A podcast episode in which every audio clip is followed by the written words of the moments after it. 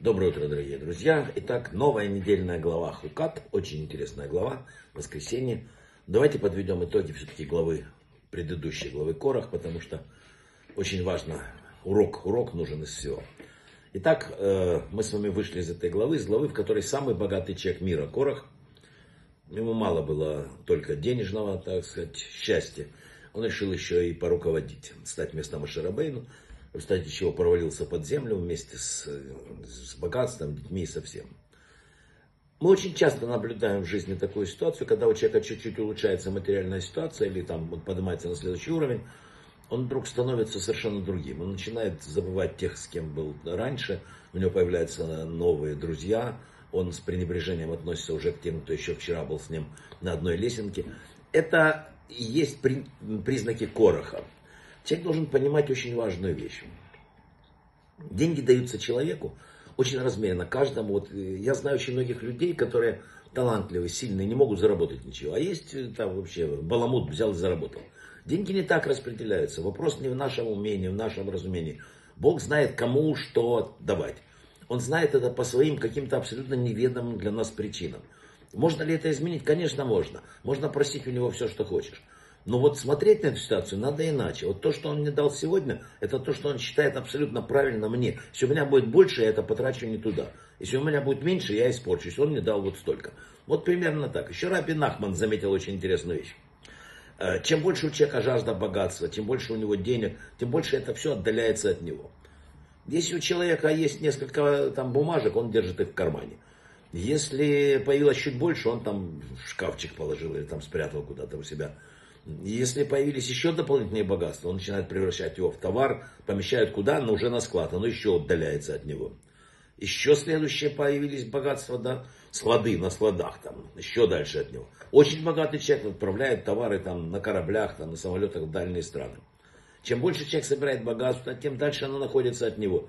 Поэтому и говорят мудрецы, кого можно назвать богатым. Только того, кто радуется тому, что у него есть.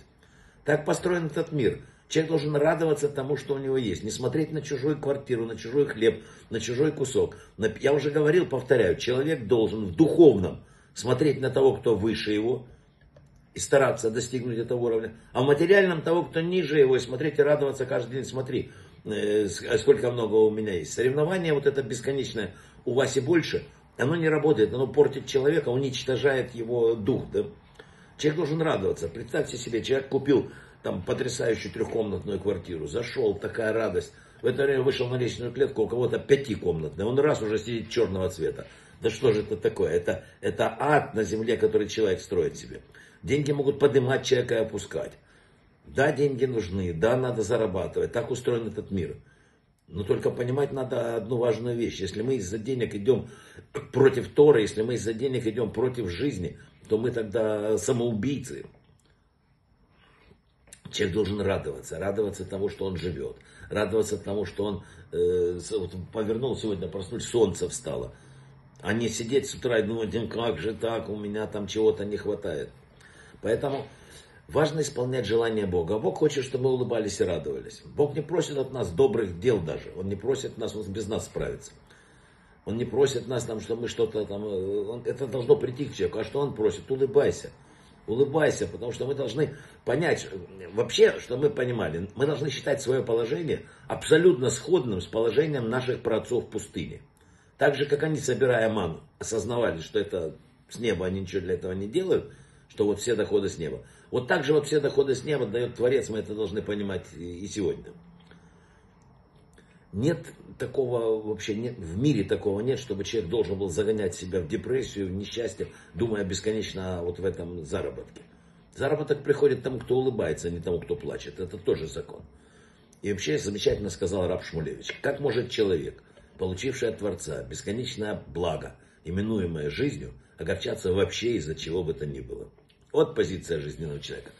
Брахава от слаха, благодаря тому, что мы с вами уже ну, достаточно долго вместе и слушаем уроки, каждый из нас прикоснулся к более высокому, и благодаря этому пусть эта неделя будет самой-самой удачной, самой доброй, брахавой от слаха, всего самого-самого лучшего.